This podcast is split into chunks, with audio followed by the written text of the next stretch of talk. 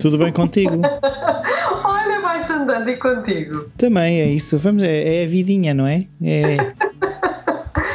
é a mesma vidinha. Olha, Olha, então, o que é que tens feito? Diz-me lá. Mas a propósito de vidinha, sabes Sim. que eu acho que foi. Eu já eu já estou completamente perdida relativamente ao tempo, mas provavelmente hoje, ou ontem, ou anteontem, já não me lembro, uh, ao ver, uh, andar na rua ou ir ao supermercado e ver as pessoas todas de máscara, uhum. às vezes pergunto-me: será que a nossa vida vai ser para todo sempre assim? Portanto, eu hoje começo muito otimista, como tu vês. Hum, não, mas, mas, mas, por acaso outro dia achei graça num. num. sei lá, era no Instagram que eu acho que vi aquilo. Em que alguém pôs assim: 2021 e as pessoas entram nos bancos com máscara e toda a gente acha normal. Uhum. Estás a perceber? Pois, é, é, é, que nós começámos a aceitar uma certa normalidade Sim, sim. Uh, e, e outro dia, por acaso, com, com a minha filha mais velha, estava-lhe a explicar a ela: Ah, eu quero que isto tudo volte ao normal. E o que eu lhe tive a explicar foi: pois, é, é, é Não, não, é impossível voltar àquilo que tu conhecias como normal. Tu vais conhecer agora novos normais, mas o normal Sim. que tu conhecias nunca mais vai acontecer. Mas tu, tu lembras daquelas imagens que nos chegavam? Eu acho que era sobretudo do Japão e da China, da malta de máscara por causa da poluição, uhum. em que tu vias multidões de máscara. Eu lembro-me de ter uma reação de tanta estranheza para com uhum. aquelas imagens, não é? Do tipo, ainda bem como esta gente vive, isto é fogo, é muito triste. Lembro-me de ter este pensamento. E hoje olho assim e vejo, pronto, vejo essa realidade também por aqui. Enfim, olha, há que nos adaptar e. E ao mesmo tempo é assustadora a rapidez com que nós aceitamos isso. Isso também me assusta ao mesmo tempo. Estás a ver? Eu percebo que é necessário. É, quer dizer, há um lado cético em mim que questiona muito isto. Acho que tudo isto do Covid, eu não digo que o Covid não exista, mas questiono as medidas. Sinceramente, tenho alguma, hum. alguma resistência. Pois acho que é muito difícil, não é? Nós, nós termos assim uma clareza relativamente a, assim, aos critérios de também decisões políticas e tudo mais, porque Pá, a gente sabe lá, não é? Se calhar sabemos. eles sabem. É. E depois há muita coisa envolvida, não é só a saúde, é a economia, é... há tanta coisa envolvida que eu sinceramente há uma parte minha que hum, que já, já desisto à partida de compreender e, portanto, ocupo a mim, o meu cérebro com outras coisas porque não. Bolos sem farinha e sem açúcar. E, olha, pá, eu tenho-me tornado uma cozinheira, Rui, tu não estás bem a ver. Não estou, não. não. Já, já acho que já não é a primeira vez que fala que eu nunca comi nada. Ah, pá, pois nem tu, nem resto da minha família, nem amigos que estão ainda com aquele mindset que a Rossana não sabe fazer nada na cozinha. Mas, Mas tu não imaginas. Não, eu não digo isso, tu sabes fazer chá, isso eu sei. Tu chá sabes fazer, isso eu já, já provei. Isso, isso já sabia, é verdade, era assim o meu, pronto, o meu prato. meu prato favorito era chá. O meu prato favorito e certo e seguro era um chazinho, yeah. Não, mas agora é, é, bolos, mas bolos daqueles saudáveis, saudáveis, ou seja, vamos lá mentir um bocadinho, mas pronto, sem açúcar, sem glúten, sem lactose, depois. Sem sabor. Ah, fiz outro dia uma lasanha também com umas uma massa daquelas também sem glúten, mas um molho feito em casa espetacular. Pá, eu, olha, nem acredito, estou assim, estou outra. Ainda outra. bem, a ver, se, a ver se, isto, a ver se isto termina para fazermos uma jantarada. Já posso começar a convidar pessoas a virem cá a casa. Uh, pronto, tenho é que comprar uns banquitos ou umas cadeiras, porque como ninguém cá vinha, porque pois como é. a cozinha não era convidativa, nem sequer cadeiras tinha. Pronto, vou tratar disso. É isso, um banco corrido. Leva mais. Exato, isto agora é quando, olha, vires ou não vires. La, ca la casa de Rosana, la casa de Rosana, a casa de. Enfim, olha, para quem não sabe, estamos aqui num podcast que se chama Ousar Ser. Nós e... ainda vamos, eu ainda vou insistindo, não é? Porque. Sim, pode ser que há pessoas que não sabem. Tu és a Rosana Apoloni, eu sou o Rui. Yeah. Que tem outros podcasts também. Falar ah, criativo. Pois... Agora é o falar criativo. É, é, é o falar criativo e o talking é. work, mas o falar criativo está, tá parado há já algum tempo, pá, não é. tem tido mesmo. Olha, isso é a nossa, a nossa grande vantagem, o privilégio, Rui, não termos aqui que prestar contas a ninguém. A gente só trabalha quando quer.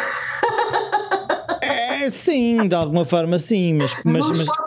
podcasts não digo no resto, digo nos podcasts. Sim, mas, mas eu, por exemplo, vejo que uh, o podcast, pronto, eu faço o Azar Ser Contigo e o Talking You Sword com a, com a Anitta, não é? Uhum. E é-me mais fácil, de alguma forma, manter-me, porque também há outra pessoa envolvida, do que o Falar Criativo depende só de mim, torna-se mais difícil de, de, de me motivar a. Claro. Porque além disso seria mais uma coisa. Hã? Além disso, seria mais uma coisa. Ah, mais uma coisa, claro, claro, claro, claro.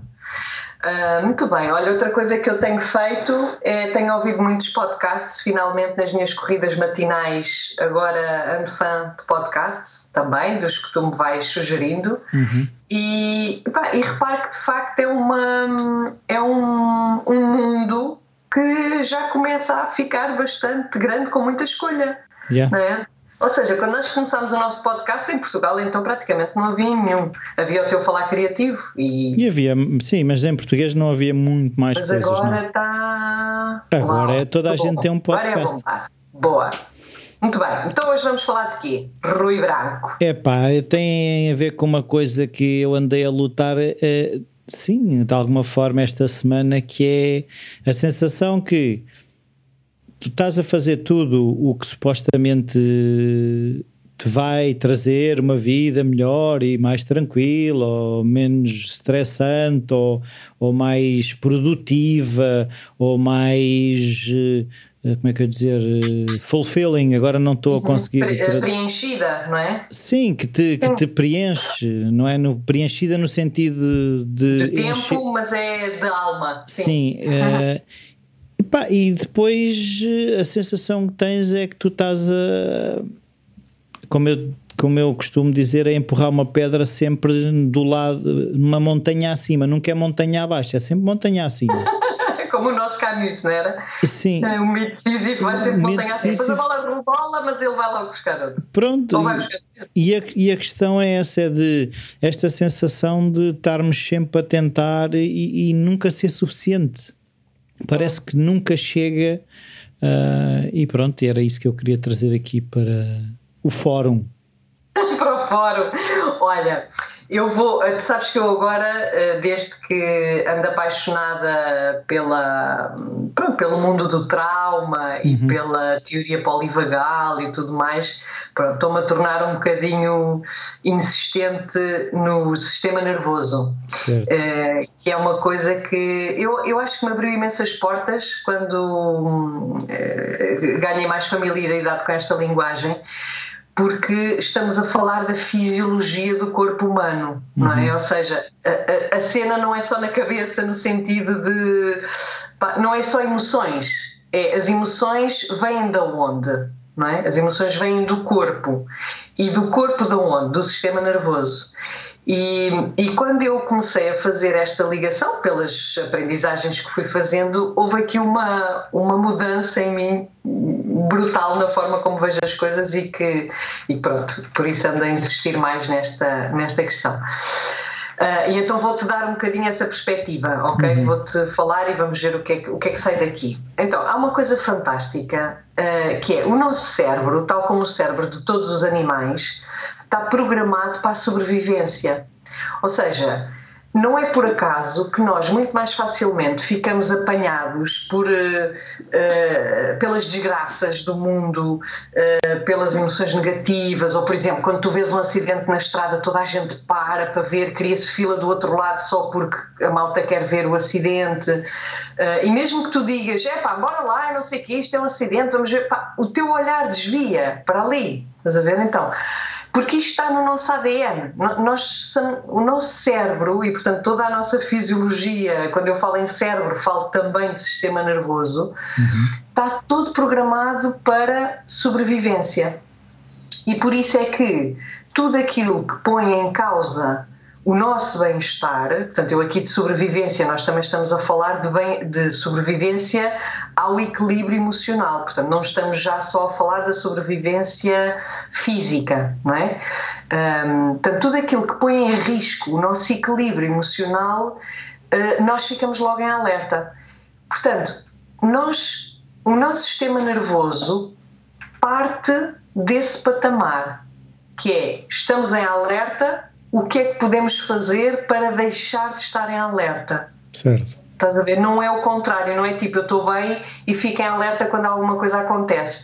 É, é, o, é o contrário, ou seja, porque em termos de evolução até do sistema nervoso, um, a parte mais antiga do nosso cérebro é a parte do chamado cérebro reptiliano. Pronto, uhum. Só aqui resumindo, nós temos três cérebros, não é? Ou dentro do mesmo cérebro temos três partes o chamado reptiliano, que é comum a todo o reino animal, que lá uhum. está, que é onde, está, onde estão os mecanismos de defesa para a sobrevivência, não é? Portanto, temos o cérebro reptiliano, temos o cérebro límbico, ou o cérebro emocional, que aí já funila e só os mamíferos é que têm, Sim, tanto que eles têm, os, eh, os americanos chamam de uma mammalian brain, não é? Exatamente, exato. Que cérebro mamífero. Mami. Mamífero. em português, exato, em português dizemos límbico ou emocional. E depois o neocórtex, que é o cérebro, a parte cerebral que só os seres humanos é que têm, que diz respeito à parte racional. Portanto, evolutivamente nós temos estas, estas três partes. Primeiro o reptiliano, depois nasceu o límbico e depois o neocórtex. Uhum. Ok? Portanto, os mecanismos de defesa de sobrevivência estão no reptiliano, ou seja, estão em todos os, uh, em todos os seres animais e, de facto, se tu vires um réptil, por exemplo, ele também tem uh, um sistema de ataque, de defesa, de fuga, de, do que for. Uhum. Pronto.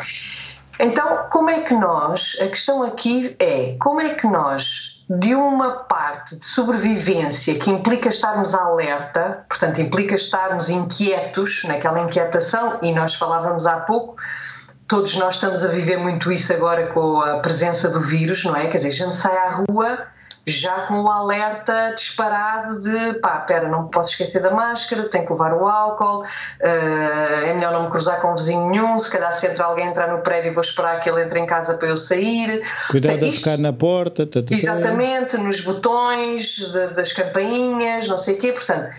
Tudo isto significa que nós estamos com o cérebro reptiliano a ocupar muito mais espaço. Uhum. Porquê? Porque não estamos em segurança efetivamente não estamos em segurança. Portanto, nós eh, agimos e vamos nos comportando a partir de um lugar de sobrevivência, de alerta, que cria agitação no nosso sistema nervoso, cria inquietação e, claro, e que depois vai influenciar os outros cérebros, não é? Porque se tu estás num mecanismo de alerta, obviamente que depois emocionalmente também não vais estar no êxtase da alegria, provavelmente. E, portanto, depois, em termos também de neocórtex, a tua leitura do mundo, os raciocínios, as interpretações que tu fazes também vão alimentando o reptiliano, ou seja, isto estão todos interligados, não é? Uhum. Pronto. Portanto, aqui a questão fundamental é como é que nós chegamos ao bem-estar? Ou seja, é um bocadinho a tua pergunta e já lá vou em, em, na medida em que estás a fazer muita coisa, não é? Ou, ou, embora façamos muita coisa, ainda não conseguimos estar assim naquele bem-estar pleno. Então, como é que nós chegamos ao bem-estar? Eh, nós conseguimos, só conseguimos chegar a um bem-estar quando há um critério que está preenchido, que é o critério de segurança. Primeiro, sem segurança, sem a sensação de segurança, porque até podemos estar em segurança, mas ter a sensação que não estamos em segurança, uhum. mas sem a sensação interna de segurança, o bem-estar é impossível. Ou seja, quando eu digo bem-estar, digo a calma, a paz, a tranquilidade, o aceitar a vida tal como ela é, o sermos flexíveis, adaptar-nos aos ambientes e tudo mais. Portanto, tudo aquilo que, efetivamente, pronto, todos nós, em maior ou menor dose, já experimentámos o que é estar bem, não é? Uh, quanto mais não seja, olha, quando estamos apaixonados, aquela coisa, pá, tudo muito bem, tudo flui, tudo, nada, nada é assim tão importante, tão pesado, não é? Portanto, temos que nos sentir seguros. Voltando ao sistema nervoso, quando eu falo em, em segurança, falamos obviamente em segurança física, isto é, a tua vida não está em risco, mas falamos também, sobretudo agora aqui entre nós, em segurança emocional. Uhum. Não é? O que é que te faz estar em segurança emocional? E essa segurança emocional é a única coisa capaz de anular o mecanismo de sobrevivência da alerta.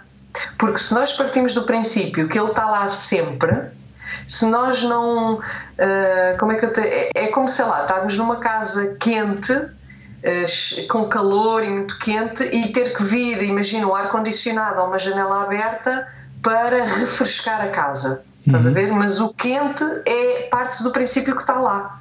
Então temos que trazer essa lufada de ar fresco, temos que trazer esse ar fresco para que o nosso sistema uh, fisiológico olha, não sue, esteja bem, etc. Pronto. Um, então, como é que chegamos a esses lugares de segurança? Através de duas formas, que é uh, um é através da chamada autorregulação, ou seja, eu consigo regular, equilibrar sozinha o meu sistema nervoso, e, e, quer dizer, não é todo, é parte, não é? Há uma parte que tem que ser eu sozinha a conseguir fazer isso, e portanto, tudo aquilo que sejam atividades como a meditação, a escrita, por exemplo, para quem gosta, um, o exercício físico pode ser desde uma corrida que te faça suar imenso até yoga, sei lá, o que for, portanto, tudo aquilo que são atividades que tu possas fazer sozinho para uh, acalmar toda a agitação emocional. E não estamos aqui a falar de resolver problemas, ok? Estamos sim, mesmo sim, só sim. a falar de acalmar a agitação emocional. Isso é fundamental, é uma parte. A outra parte é a chamada... deixa-me só aqui, assim, se calhar a sensação é não estar a ligar mais aquecedores numa sala que já está quente. Exato, sim, exato. Portanto, no fundo é ok, eu sozinho como é que eu posso uh, estar em contacto com o que é, se calhar com essa, esse calor, mas de forma a uh, regular o sistema. Eu sozinha, estás a ver? Pronto, com, com as ferramentas que eu tenho. Portanto, imagina, se eu não tenho ar-condicionado, abro a janela. Ou se calhar, em vez de abrir a janela, tenho que baixar os gestores para não entrar o calor com a luz e etc. Uhum. Portanto, é muito uh, sozinhos. Eu estou a insistir nisto dos sozinhos porque uh, há pessoas que não dão tanta importância ou não conseguem aceder, ainda não aprenderam a aceder a esta autorregulação, a esta regulação e equilíbrio do sistema nervoso sozinhos. A outra parte é a chamada corregulação, que é como é que tu consegues equilibrar, estabilizar o teu sistema nervoso na presença de outra pessoa. E aqui este é um, é um elemento fundamental uh, à qual a teoria polivagal, para quem tem familiaridade com isso, dá um enfoque muito grande. Portanto, a teoria polivagal vem-nos falar precisamente do sistema nervoso e de como é que nós, como é que funciona o sistema nervoso em termos de uh, alerta, em termos de segurança e tudo mais. Portanto, é no fundo aquilo que eu estou a explicar, mas por palavras muito mais caras. Uhum. um, então, a corregulação é como é que nós equilibramos o nosso sistema nervoso na presença de outra pessoa, sendo que, na maioria dos casos, a, a nossa experiência eu não sei se é na maioria dos casos, se calhar pronto, é na minha experiência pessoal, uh, porque eu, fui sempre muito melhor na autorregulação, pronto, uh, e há pessoas que é o contrário. Portanto, a minha aprendizagem vai no sentido da corregulação, que é como é que eu consigo eh, estabilizar o meu sistema nervoso na presença de outras pessoas, sendo que a minha experiência pessoal é de maior agitação, inquietação na presença de outra pessoa. Uhum.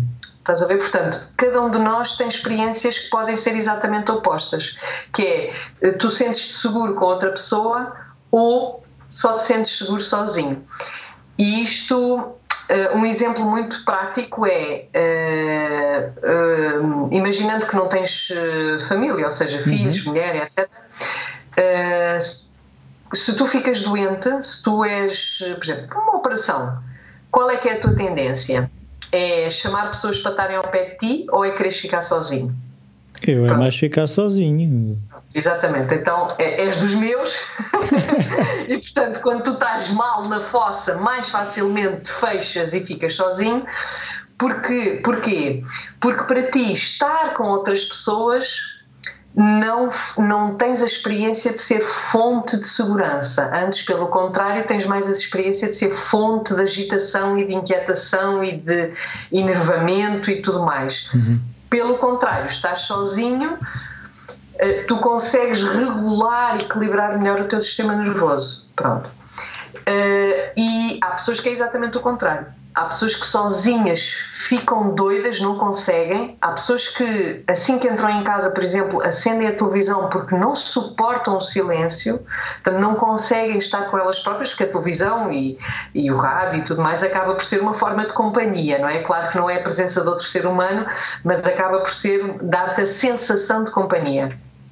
Uh, e, portanto, são pessoas que cortam um dedinho, têm que logo telefonar a alguém. Estás a ver? Ficam, ou seja, no mínimo vão logo chamar alguém e precisam muito ter companhia.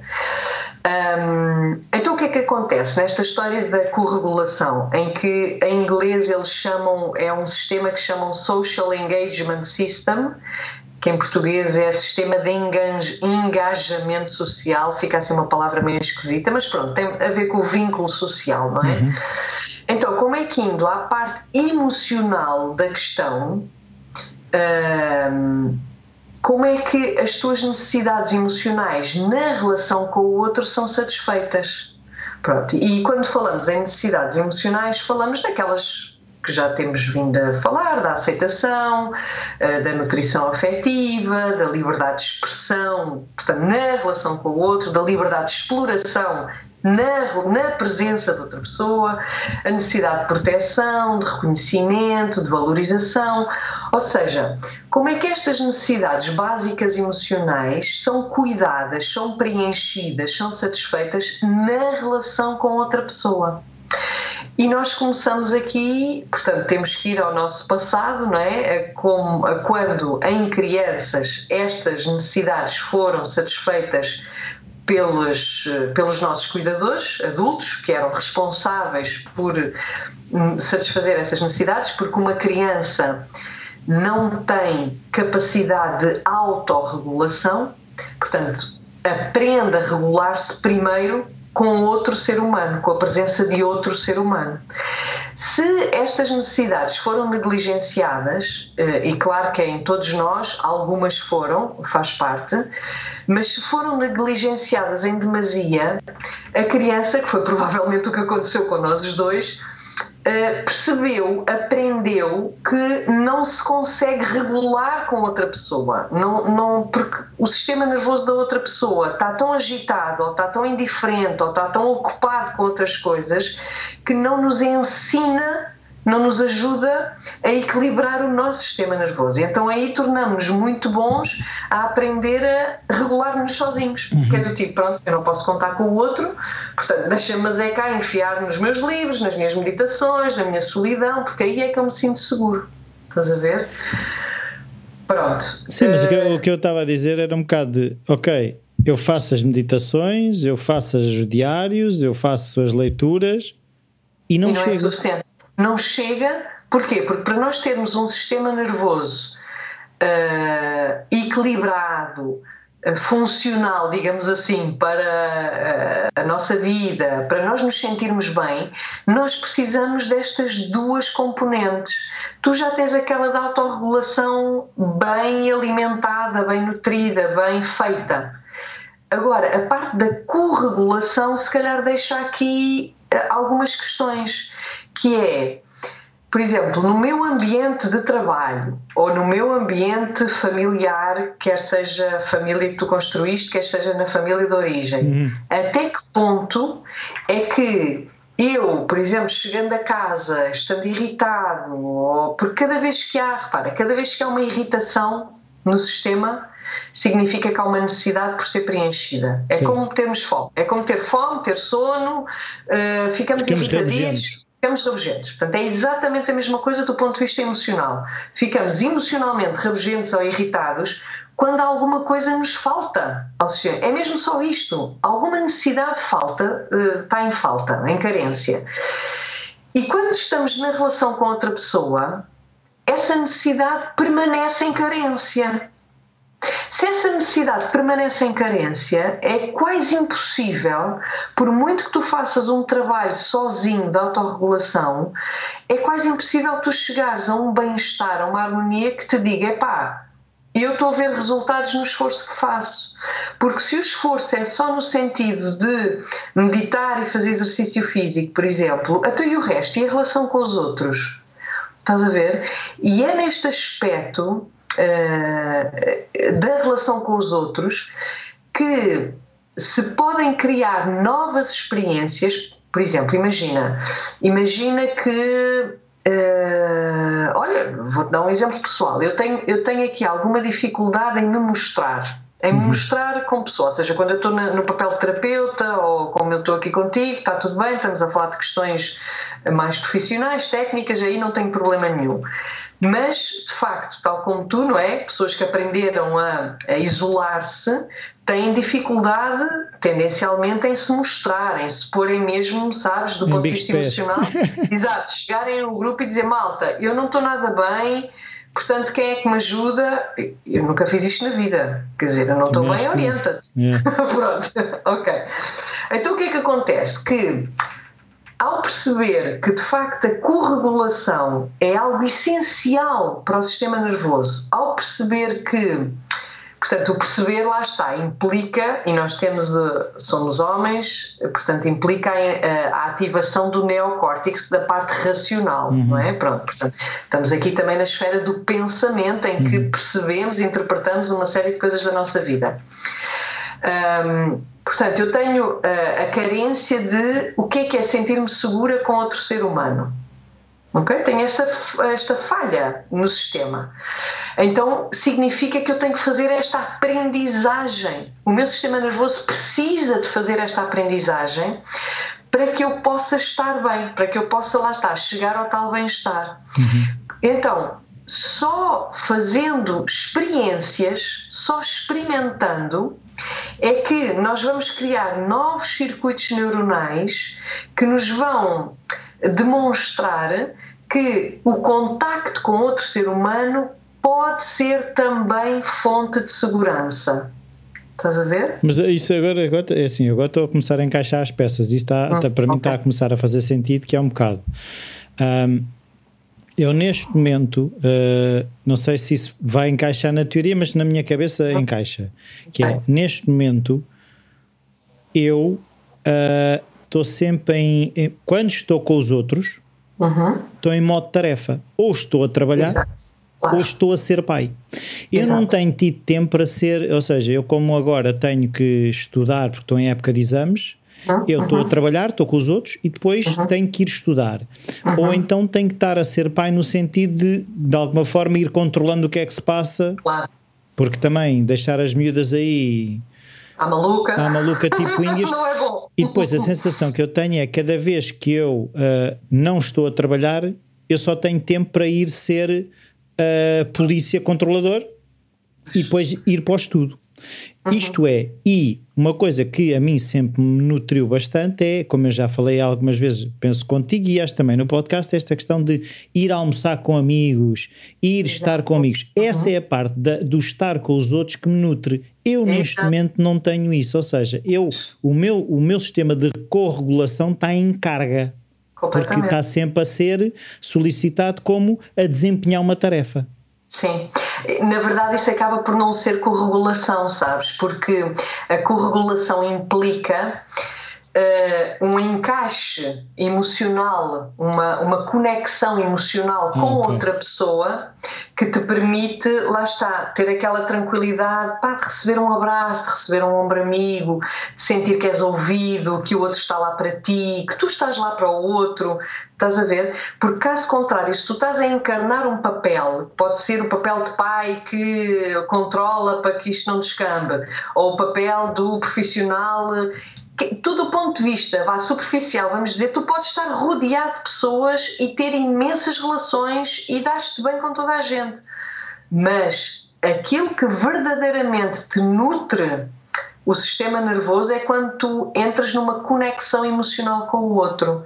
Porque, caso contrário, esse tipo de relações até pode vir a cansar bastante, estás a ver? Sim, sim, e às sim. vezes até pode ser um café que te nutre brutalmente e que tu dizes, pá, que maravilha de conversa que eu tive agora com este colega que eu ainda nem sequer o conhecia bem e de repente tu sais daquela conversa que podem ser 5 minutos, mas já com um novo ânimo, estás uhum. a ver? Com uma no... uhum. Até pode ser com algo mais introvertido, mas é, tocou-te ali no fundo, no fundo do âmago de qualquer coisa em ti. Estás a ver? Então, por isso é que estes momentos de corregulação, eh, sobretudo na, na, pronto, nos dias de hoje em que andamos sempre numa correria imensa, são cada vez, aparentemente, não é? Ou seja, depende das vidas, como é óbvio, mas parecem ser cada vez mais difíceis. Uhum.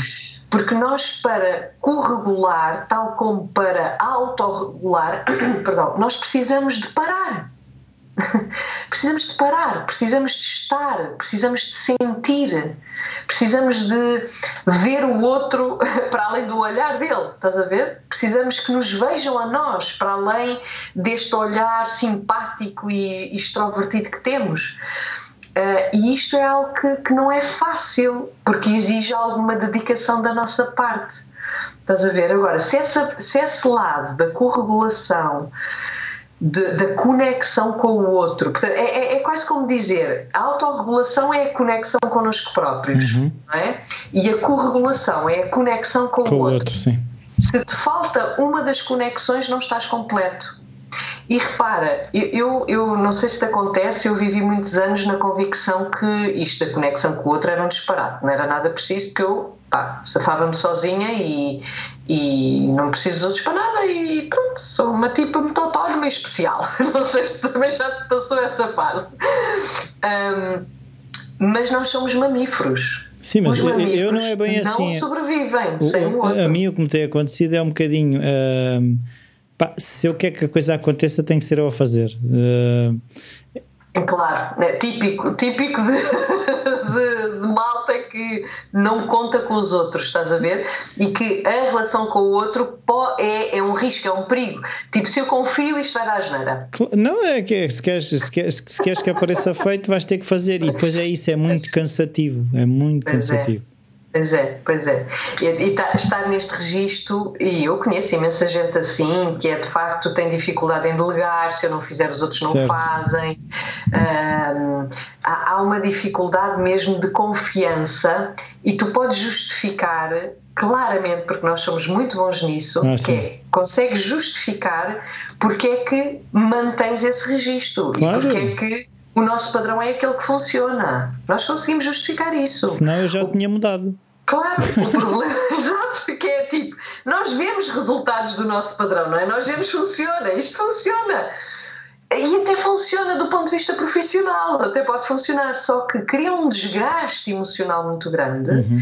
e do ponto de vista do bem-estar eh, fisiológico do sistema nervoso não funciona porque é uma uh, é muito cansativo tu estás tens que pensar em mil coisas não podes confiar em ninguém uh, estás com aquela sensação que pá, só eu é que sei fazer isto e eu é que sei fazer bem ou, ou eu é que sei fazer a tempo seja lá qual for a, sim, sim, sim, a, a dinâmica não é e isto reforça o nosso distanciamento dos outros Estás a ver? E depois chegamos a um ponto de exaustão que, quando estamos cansados, o que é que nos apetece fazer? Estarmos sozinhos. Yeah. Ou seja, estar com o outro é desgaste, é mais cansaço. Às vezes, até ir ter com amigos é aquela cena também já falámos uma vez, que é pá, depois eu vou ter que estar neste papel e não me apetece. Uhum. Sendo que claramente não temos que estar nesse papel, mas já está o registro tão, tão incorporado em nós que não sabemos sair do esforço está, eh, para estar na relação. Para nós estar em relação acaba por ser sempre um esforço. Percebes? Então, como é que nós podemos retirar esse esforço, eh, tendo que substituir por isto é um lugar seguro para mim. Eu posso ser como sou, que sou aceite, que sou acarinhado, que sou valorizado, que sou reconhecido, que sou protegido. E isto são coisas que eu não teve quando do seu desenvolvimento. Estás a ver? Então é como se tivéssemos que fazer uma aprendizagem agora, sendo que agora é, é mais difícil, porque já não temos 2, 3, 4, 5 anos, não é? Já temos 40, portanto, mas ainda que possa ser mais difícil, uhum. em certos aspectos, porque não somos a tal esponja, não é? Uh, é possível. É possível. Portanto, o nosso cérebro é plástico, e isto acho que foi uma das grandes descobertas das neurociências e que veio transformar todas as áreas das psis, como nós falávamos a última vez, porque, porque de facto dá uma grande esperança, como é óbvio, não é? Ou seja, nós estamos sempre uh, em risco de, de melhorar. estamos sempre com essa possibilidade em cima da mesa, uhum. não é? Temos é que, primeiro, e o Joe Dispenza explica isto muito bem, ele tem um trabalho pá, fenomenal nesse sentido, que é, sendo adultos, nós temos que perceber, há aqui uma parte cerebral do neocórtex lá está, que temos que perceber a dinâmica para podermos acreditar que é possível. Uhum. Estás a ver? Um, e depois temos que ter aquilo que ele chama, sim, é o mind, pronto. Depois temos que ter a experiência, ou seja, temos que ter experiências diferentes, temos que nos abrir a experiências diferentes para que haja uma alteração em termos dos circuitos cerebrais. Uhum. Porque o, o, cérebro só altera através da experiência. O cérebro não altera através de ler livros só. Uhum. Não é? Esta foi uma grande desilusão da minha parte, que eu sofri. Pronto, aí percebi, olha, temos que ir para a experiência, temos mesmo que ir para a vida, não é? Que é ok, a partir do momento que eu percebo, que eu sei que é importante o meu sistema nervoso aprender a sentir-se seguro com outro ser humano, então eu vou-me abrir a essa experiência, vou-me predispor não é essa, a, a ter essa experiência, sendo que, como é óbvio, pode correr mal. E aqui também lá está, somos adultos, portanto temos que também saber que recursos é que temos internamente ou externamente para dizer, pá, ok, isto vai correr mal não significa que é sempre assim. Volta. Sim, mas isso só vai reforçar a, a ideia que tu tens, se não for eu fazer, isto vai dar a geneira. Uh, sim, eu percebo. Nesse exemplo concreto, tal como em qualquer outro, eh, se a experiência não corre bem, uh, tu vais. A tendência, claro, obviamente, é reforçar o padrão antigo, não é? Claro. Um, aqui é importante também perceber a partir de que lugar é que tu te vais abrir à experiência. Se é a partir de um lugar de medo que corra mal, e portanto uhum. isso já vai, é a tal profecia que se autorrealiza, claro que tu vais comprovar mais uma vez que não há pessoas de confiança na minha vida e portanto eu não me vou abrir com ninguém, uhum. ou tu uh, predispões-te a, a, abrir-te à experiência, a ir para a experiência a partir de um lugar de esperança, de compaixão, de aceitação, ou seja, aí há todo um trabalho que tu podes ter feito até sozinho, não é? Uhum. Uh, ou com grupos, sei lá, de meditação, grupos de, de grupos terapêuticos, pronto, que te possam eh, pelo menos dar umas luzinhas, estás a ver? Umas primeiras sementes para ok, eu posso abrir-me a esta experiência a partir de um lugar de entusiasmo e de curiosidade para ver como é que corre, sendo que se não correr exatamente como eu, como eu gostaria, pá, pelo menos eu dei um passo no meu padrão, na quebra do meu padrão, estás a ver? Porque depois, claro, por exemplo, num caso desses, tu vais, vais o que é que faz com que tu reforces o teu padrão? É rodear-te de pessoas que de facto não têm a mesma capacidade do que tu em termos de produtividade. Por exemplo, isto é outro fenómeno interessantíssimo, que é, ou indo para as relações que se calhar as pessoas percebem logo mais rapidamente, que é eu só me apaixono por homens indisponíveis. Então, homens só que estão casados, ou que não querem compromisso, ou não sei o quê.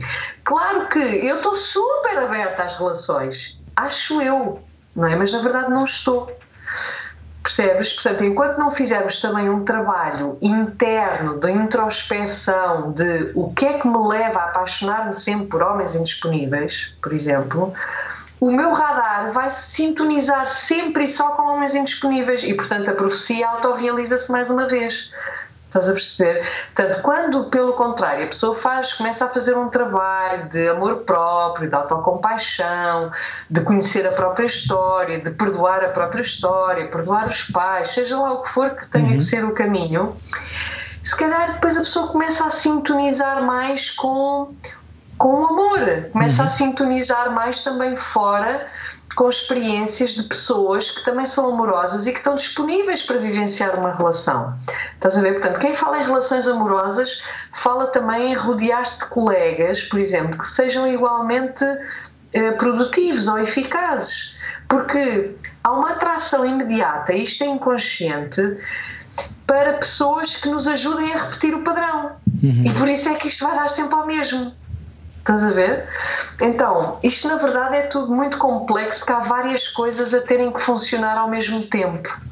Estás a ver? Tu não podes predispor-te a, por exemplo, a começares a abrir-te emocionalmente com pessoas sem primeiro teres feito um trabalho também, ou primeiro ou ao mesmo tempo, um trabalho sobre ti em que tu estás mais seguro de ti próprio. Uhum. Porque caso contrário, tu se calhar vais desabafar com as pessoas erradas e claro que isso vai, vai fazer repetir o padrão. A ver? Então, quando começares a sintonizar com as pessoas certas, isto vai-te criar experiências diferentes, mas tens que estar sintonizado para essas experiências.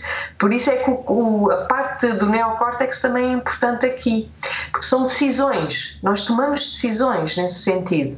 E é a parte da experiência, tal como foi a nossa experiência em criança, que vai criar novos circuitos cerebrais. E os circuitos cerebrais, isto é um bocadinho como acontece no, olha, na, na informática, que para mim é, é, é, uma incógnita, é desconhecido, portanto, do ponto de vista neurológico, eu também não sei dizer porque é que aquela célula transporta uma determinada informação e depois, ou a sinapse junta com. Portanto, é mesmo, imagino eu, como, como um sistema informático, não é? Em que tu carregas numa tecla e, e aquilo aparece no computador, aquela letra, estás uhum. a ver? Então, novos circuitos são criados que te ajudam depois a ter um, um corpo diferente. Portanto, a parte do corpo é fundamental. É fundamental. Estás a ver? Uh, estou a falar muito, Rui. Pois estás. Pronto, já vou calar. Não, não, não, a, questão, a, questão é, a questão é que também mostra realmente o, o estado de cansaço em que eu me encontro. Uhum. Uh, e, e, e, é um bocadinho também aceitar que se calhar às vezes tenho que ouvir mais do que aquilo que falo. Uhum. e, e isso também, e perceber e, mas aquilo que eu também tenho lutado bastante é esta questão de associada a isso tudo também é uma questão de de perfeccionismo, não sei, é porque também, ainda outro dia falava com uma pessoa que me dizia, eu dizia, ah, estou com isto, estou com aquilo, e ela, mas há muitos anos que eu falo contigo e tu tens sempre não sei quantas coisas, tu não sabes estar, mas a questão é, mas eu quero estar com menos coisas, uhum. mas ao mesmo tempo, não, é o que, segundo o que ela diz, e tem razão, eu não sei estar com menos coisas. No fundo, pois. eu quero estar com menos coisas. Exatamente. Pronto, já só essa tomada de consciência, e tu sabes, eu tenho o mesmo desafio do que tu nesse sentido, é já só essa tomada de consciência de eu quero estar com menos coisas, eu, mas eu ainda não consigo, porque o meu registro é preencher a minha vida de tal maneira que, pronto, foi um padrão de sobrevivência. Uh, tudo o que nós, nesses padrões. Serviu? Todo, Serviu, sem dúvida. Portanto, os padrões que nós temos que hoje nos causam grande desgaste são padrões que, alguns no nosso passado, foi o que nos ajudou a sobreviver a dores emocionais que eram insuportáveis, intoleráveis. Portanto, ainda bem que os desenvolvemos. Só que já não estamos no tal risco de sobrevivência como estávamos em pequenitos. Agora já não estamos aí. Já não estamos. Eu então agora estava a pensar, é, é nós insistirmos em vestir umas calças Exato. Que eram de há dois anos e Exatamente. nós, entretanto, já crescemos 10 centímetros. Ah, eu já, ou já, exato, ou de há 20 quilos atrás. Ou seja, não dá, não serve. Não, não, mas nós insistimos. Então, imagina o esforço, de facto, que é passa por aquelas calças que depois rebentam e lá está. E depois temos os casos, não é? Dos burnouts e dessas coisas todas, que as pessoas insistem em manter padrões que só estão agora, neste momento, a, a desgastar o sistema e, e arrebentar mesmo com o sistema. Portanto, já a tomada de consciência é o primeiro passo, porque sem ganharmos consciência, e para isso precisamos do neocórtex, sem essa tomada de consciência não mudamos nada. Uh, portanto, a tomada de consciência é o que faz, ok, eu já identifiquei isto, eu tenho dificuldade em abrandar, uhum. Mas eu preciso, eu quero abrandar. Pronto, e isto não é de um dia para o outro. Pois, depois a questão é, o que é que eu preciso? Pois, mas não é, não é? Então o que é que eu preciso? Olha, ainda, ainda esta semana estava com um caso pá, que foi, foi extraordinário porque depois lá está, o corpo fala mais do que a própria mente, não é? Às vezes nós, até para chegarmos a essas tomadas de consciência, é muito interessante que a psicoterapia corporal ajuda-nos a ganhar consciência de, de, dinâmicas que o nosso córtex não chega lá, mas o corpo manifesta. Então estava com uma pessoa que muito cansada, muito cansada, ela estava a falar da sua relação amorosa e ela quando chega a um ponto de desgaste brutal, de muita carência, de muito cansaço, já não aguento mais, por, por, por, outras coisas da vida, pronto, quando chega a um ponto de precisar de um abraço e de mimo e carinho, o outro não está lá. E então ela começa a questionar a relação, não é? Começa a questionar tudo, o outro não está lá e, portanto, eu não estou para viver assim, eu não estou para viver com uma pessoa que, quando eu preciso dela, ela não está lá, e etc. E até aqui tudo bem. O problema foi que nós descobrimos que ela só pede ajuda, ela só consegue, lá está, até solicitar o carinho do outro, quando já está num ponto de desgaste tal que o outro por sua vez diz: pá, eu não, eu não, eu não existo para te salvar, eu não estou aqui para cuidar disto. Não sou também. Percebes? É um bocado, é um bocado. Então o que é que acontece? Que ela percebeu que é bom pedir ajuda antes. É bom pedir ajuda e não é só pedir ajuda, é bom pedir conforto antes. Ou é bom, quando eu digo pedir, não é o pedinchar Estás a ver? É mesmo, ai pá, chega a casa e quer tanto estar contigo e vamos, sei lá, estar aqui na intimidade e abraçar e ver um filme juntos. Porque se nós só conseguimos fazer isso quando já estamos num desgaste tal que depois rebenta, o outro pode não ter capacidade para perceber isso e pode fugir porque se assusta. Porque não é fácil também ver uma pessoa emocionalmente desmoronada. Não é? Uhum. Isto assusta. Pronto. Então, o que é que seria, uh, em vez de pedir ajuda no ponto de desgaste ou, ou, solicitar a atenção do outro quando já está em ponto de desgaste, porque ela também tem um padrão de autonomia imenso, enorme, uhum. é ok, então eu vou-me abrir a todos os dias, imagina, isto é uma, é uma, é uma intenção, lá está. Agora, todos os dias, vou entrar mais em contato com o outro no sentido de solicitar conexão, uh, ajuda emocional ou, ou, nutrição afetiva. Pronto. A partir do momento em que a pessoa ganha consciência e toma a decisão, ainda assim não é suficiente. Tem que ser dia após dia, após dia, após dia. Ou seja, ehm, para criar novos circuitos cerebrais não, é, não basta uma vez. Uhum. Nós temos que. Pá, é como no desporto, e tu sabes isso bem, não é? Uhum. é, é temos que dar treino àquela experiência. Percebes? Uh, e sim, às vezes corre mal. Temos que mielinizar, não é? Completamente, exatamente. É mesmo isso. Uh, e, e, e, e, sabermos que nem sempre vai correr bem não é? É como no desporto, ou como na, é como em tudo, nem não, sempre há uma, há uma coisa, agora fizeste-me lembrar, acho que é no um livro que é Zen e a arte de archery, uh, hum. de arqueiro, ou qualquer coisa. é a primeira vez que não sabes o nome do livro. Pois é isso, eu sei que é Zen and the Art Sim. of Archery, não sei a traduzir ah, okay, em português. Em português. Ok, ok. Em que ele diz que uh, o exemplo que ele dá é quando tu uh, largas a, a, seta, quando sai do arco, uhum. tu já não controlas, ou seja, é um bocadinho é pôr as tuas intenções na corda, na maneira como puxas, na maneira como respiras, mas a, o momento em que tu largas a seta, ou seja, no momento em que te abres à experiência, Uhum. Aquela seta pode ser afetada por ventos, por uh, alguma coisa que, que, choca contra a seta, o alvo que se desloca por alguma razão, todas essas questões. Ele diz: a única coisa que tu podes pôr é toda a tua intenção no momento até a, a seta sair. Exatamente, exatamente, porque há uma série de circunstâncias que de facto nós não controlamos, de todo. Mas de queremos todo. controlar. Pois, lá está. O tal o controlo, a necessidade de controle, lá está, vem da nossa alerta de sobrevivência uhum. e do nosso sistema de defesa. Olha, vou desistir de tudo, acabou. é o melhor. Hum, é o melhor. É em tudo. Pronto. Olha, Por acaso, olha, é isso. Mas Às vezes dá vontade, claro que sim, que o cansaço é muito. É isso, dá vontade de tirar a toalha ao chão. Mas depois, depois vem logo aquela vozinha: Ah, é, vai assistir mais uma vez na tua vida, não sei o quê. Fico Depois lá, admi e depois admir, admiras que não chegas longe e não sei o quê.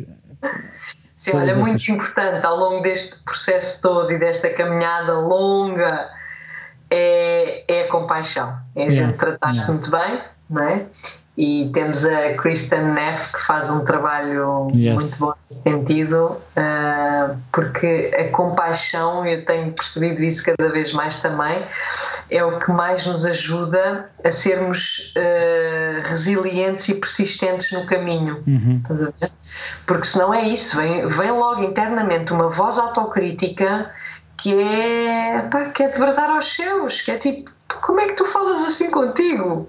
Porque ouvimos essas frases em pequeninos, não é? Portanto, obviamente internalizamos vozes, porque a nossa natureza. é- Não, e o que é engraçado é que eu pensando, eu pensando, eu se calhar não ouvi tanto hum, diretamente a mim, mas eh, eu, eu ouvi as frases no entorno, ou seja, Uhum, e a uhum. sensação que eu tenho foi que eu as absorvi como se fossem Ah, para sem mim. dúvida, não tem que ser Não para tem que nós. ser, não tem, sim, não tem que ser para nós.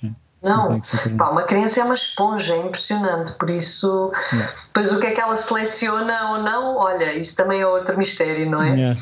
É engraçado ver irmãos eh, com os mesmos pais, os mesmos ambientes, as mesmas escolas, até gêmeos, Uhum. e podem ter mecanismos tão diferentes um do outro. Yeah. Ai, pronto. Sim, senhora. Então, senhora bem. doutora, tem aí workshops, aquelas conversas Zoom que você faz e. Olha, vou ter outro live. Quando é que nós fazemos o nosso? Ainda não estou a perceber. É, daqui a uns tempos. Eu estou à espera, estou à espera. Tu estás. Olha, então espera lá. Vou ter um live. Eu vou dizer que tenho muita coisa para fazer e tu vens dizer que é para fazer. Exato. Então é mais uma que metes aí, pronto, mas é que o live entre nós é para descansar, que é o que a gente faz Pois, no é podcast. verdade, isso é verdade. Estás a É ver? verdade. Isto para mim são lugares de descanso. Nós já cá não está, tanta coisa que tenho para Verdade. fazer. É isso? Ah, Sim, mas então, vais vou- ter um live. Vou ter um live no dia 23 de julho, Uhum. às 9h30, no Instagram, com a Marta Henriques Lopes, que é uma health coach. Imagina, O que é que é uma health coach? Epá, vais, vais ouvir o live e logo vais perceber. Mas eu estou a progredir, estou a progredir, estou-me a meter com os coaches. Vamos ver isso. Ahm, e olha, e o título é Os Bastidores do Bem-Estar, que é engraçado. Ok. Portanto, quem quiser. 23 de julho a que horas? Às nove e meia, Nove e ou meia. se não, eu depois, se conseguir gravar, ponho no meu SoundCloud e assim dá para estar lá, Uhum. olha, para se ouvirem diferido. Sim, senhora. Very nice, very nice, very nice. Gostei muito deste bocadinho. Também eu, Ruizinho, estou cheia de saudadinhas tuas. Assim mesmo de te ver, eh, não digo te tocar e apalpar, senão a malta pode pensar. Pode interpretar mal. Pode interpretar mal, mas pronto. Sim, vê Mas é- três dimensões, não é? É isso, é isso. Yeah. É para breves. É para breve. Tu é que é estás aí cheio de medo do bicho e não sei o quê. Do bicho que não é bicho, mas pronto. Pronto, é o que, olha, é o que é. É o que é, é o que é. Sim, senhora. Então vá, vá, beijinho, até à próxima. Ah, mas Diz. espera, antes de terminarmos, então, pá, digam-nos coisas, eh, público, Já estão ouvintes, tudo de férias, é? mas escrevam-nos na mesma, proponham temas, escrevam desabafos para podcast.rossana-apolónio.pt Pois é. É isso. Não, sabes o que é que eu às vezes também chego à conclusão? É que as pessoas já têm tantos episódios para ouvir que já nem fazem perguntas tipo, ah, eles já devem ter respondido isto em algum sítio. Mas nós, como vamos evoluindo, lá está, o cérebro de nós os dois também é plástico, nós vamos dando respostas diferentes consoante o tempo.